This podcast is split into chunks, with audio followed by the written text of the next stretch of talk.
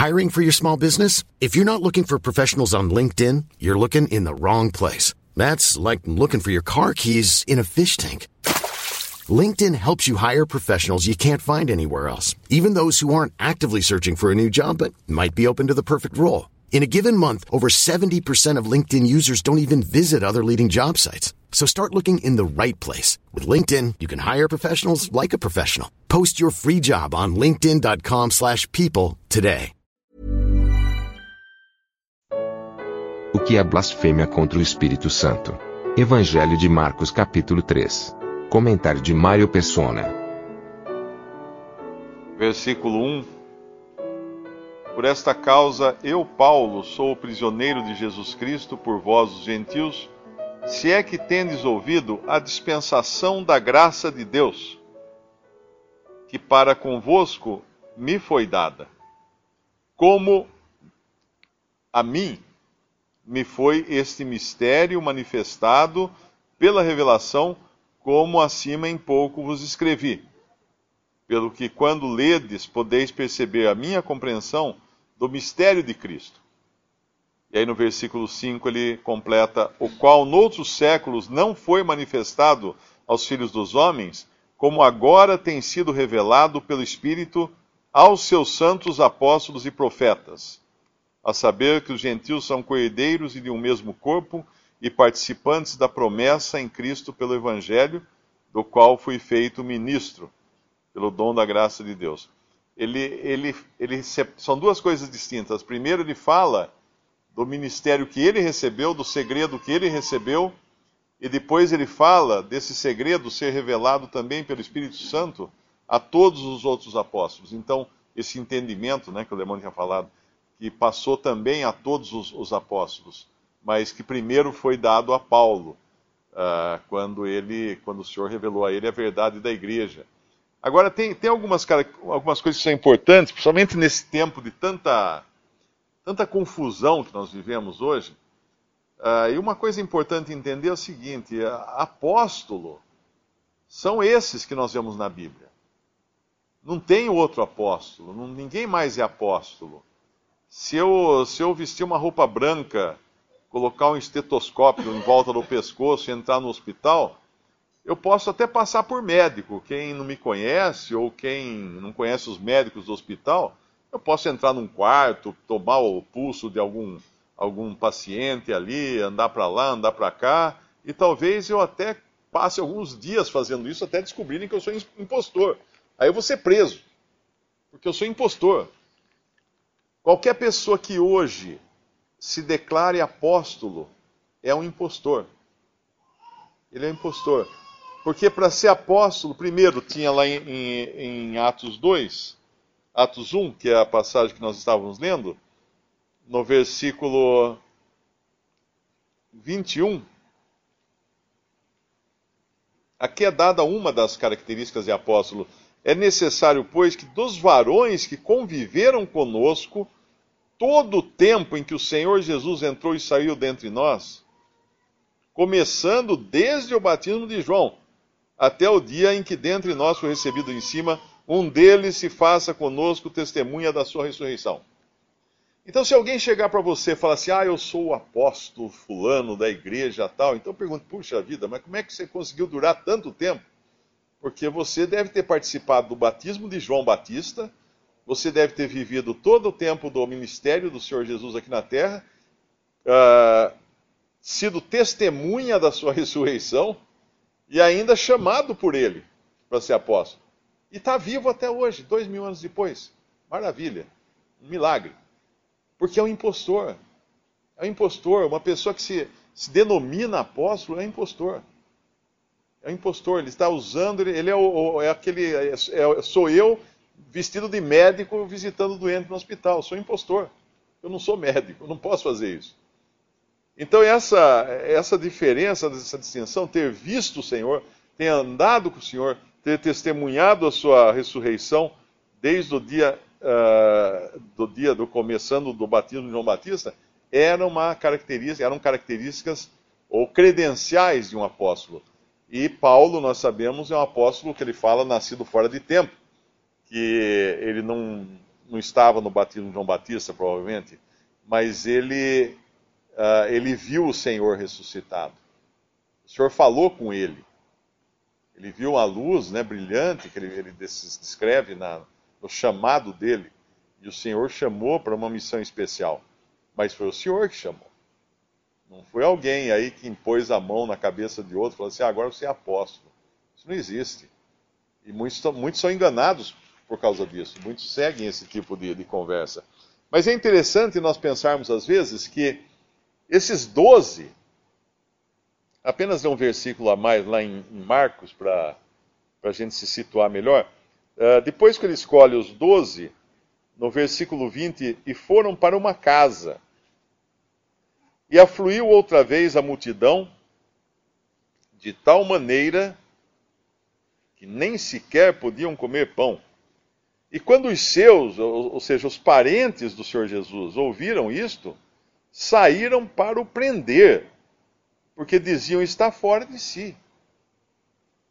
Eles achavam que ele estava louco, porque de repente viram ele acompanhado daquele, daquele grupo de jovens, porque eram jovens. Uh, esses apóstolos, eles deviam ter, estar na faixa dos 20 anos de idade, né? eram todos jovens eles. O senhor devia ter uns 30 anos. Uh, tem um Salmo 110 que descreve o Senhor, podemos até abrir lá. Uh, é, um, é um salmo profético, e é bonita a linguagem poética que fala dele nesse Salmo 110, no versículo 3. O teu povo se apresentará voluntariamente no dia do teu poder, com santos ornamentos, como vindo do próprio seio da alva. Será orvalho da tua mocidade como vindo do próprio seio da alva, será orvalho da tua mocidade. Isso é uma descrição do, do frescor uh, do Senhor ainda, porque ele era um jovem. O Senhor era 30 anos, né, que a gente sabe mais ou menos quando ele começa o seu ministério. E esses discípulos dele eram jovens. E a família do Senhor, acho que ele tá, enlouqueceu e, e quer prendê-lo, quer segurá-lo. E eu imagino as famílias desses jovens também que o seguiam, né? todo mundo aqui que se converteu quando era jovem, uh, numa família, num lar onde não eram convertidos, sabe do que eu estou falando. Eu sei que muitos aqui passaram apuro para tentar explicar que não tinham ficado loucos. De repente só falavam em Jesus, de repente só cantava hinos, só lia a Bíblia, não saía do quarto lendo a Bíblia o tempo todo, conversando num dialeto com outras pessoas que ia, uh, iam visitá-lo, indo em reuniões. O que, que é isso que está acontecendo com essa pessoa?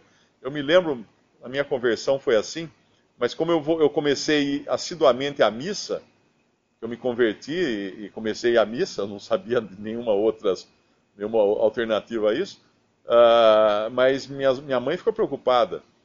E ficou mais preocupada ainda quando eu parei de ir à missa para começar numa igreja batista, e aí ela foi perguntar para o padre, o padre falou assim, não, não fica preocupada não, porque lá também é bom. Mas aí ela ficou mais preocupada ainda quando eu fui num, numa reunião que não tinha nome. E que era que eram os irmãos, né, reunidos. Ela chegou um dia para mim e falou assim: "Ô filho, ó, faz assim, vai, vai naquela outra que você ia lá, porque é uma igreja que tu não conhece, tem um nome, tudo mas não vai nesse lugar aí, que vai saber o que eles estão fazendo lá. Então, o, o, o jovem recém-convertido, buscando as coisas de Deus, ele é tido por, por louco pela família. Eles não entendem isso. Enquanto eles não conhecem também a Cristo, não conhecem a verdade, eles não vão entender essas coisas. E aqui eles estão agora, sim, esse senhor uh, saindo com essa turma toda, levando as boas novas, e, obviamente, vem logo a, a retranca, né, que, que é os, os, os fariseus, aqui os escribas, que tinham descido de Jerusalém, no versículo 22, falando que o poder pelo qual ele fazia essas coisas vinha de Beuzebu. Como o Senhor fazia tudo pelo poder do Espírito Santo, o que eles estavam dizendo era que o poder do Espírito Santo era um poder demoníaco. E aí ele vai falar da, aqui do que é o conhecido, a conhecida blasfêmia, né? No versículo 28, Na verdade vos digo que todos os pecados serão perdoados aos filhos dos homens, e toda sorte de blasfêmia com que blasfemarem. Porém, a qualquer porém que blasfemar contra o Espírito Santo, nunca obterá perdão, mas será réu do eterno juízo, porque diziam, tem espírito imundo. Essa aqui é impressionante hoje. Quantos cristãos têm dúvida sobre esse versículo? E as dúvidas são justamente por causa de líderes religiosos que os amedrontam com o seguinte raciocínio: o que o pastor prega lá na igreja, ele prega inspirado pelo Espírito Santo. Então, se você sair da igreja, você deu as costas para o Espírito Santo e assim você blasfemou contra o Espírito Santo e você está perdido para sempre e não tem mais perdão para o seu pecado. Esse é o raciocínio que vigora nas igrejas pentecostais, principalmente, de que isso seria o pecado sem perdão, essa seria a blasfêmia contra o Espírito Santo, mas não é. A blasfêmia contra o Espírito Santo era atribuir aqueles milagres que eles estavam vendo o Senhor fazer, porque eles tinham que atribuir a duas, a dois, duas fontes de poder: a Deus ou ao diabo. Porque são as duas fontes de poder espiritual que existem. Eles não iam atribuir a Deus, porque se eles atribuíssem a Deus, eles tinham que reconhecer que ele era o Messias. Então a quem eles iam atribuir? Ao diabo. E ao fazerem isso, eles não tinham chance alguma de serem salvos. Esse pecado de blasfêmia só podia acontecer, obviamente, quem estivesse vendo o Senhor fazer um milagre e dizer que aquele milagre era feito por, uh, por Beuzebu. Porque ele fala aqui no versículo, porque a conclusão no versículo 30 é porque eles diziam que tem espírito imundo. Então era por isso que era uma blasfêmia contra o espírito, e era por isso que não tinha não tinha condições de, de, de ser perdoado. Visite respondi.com.br. Visite também 3minutos.net.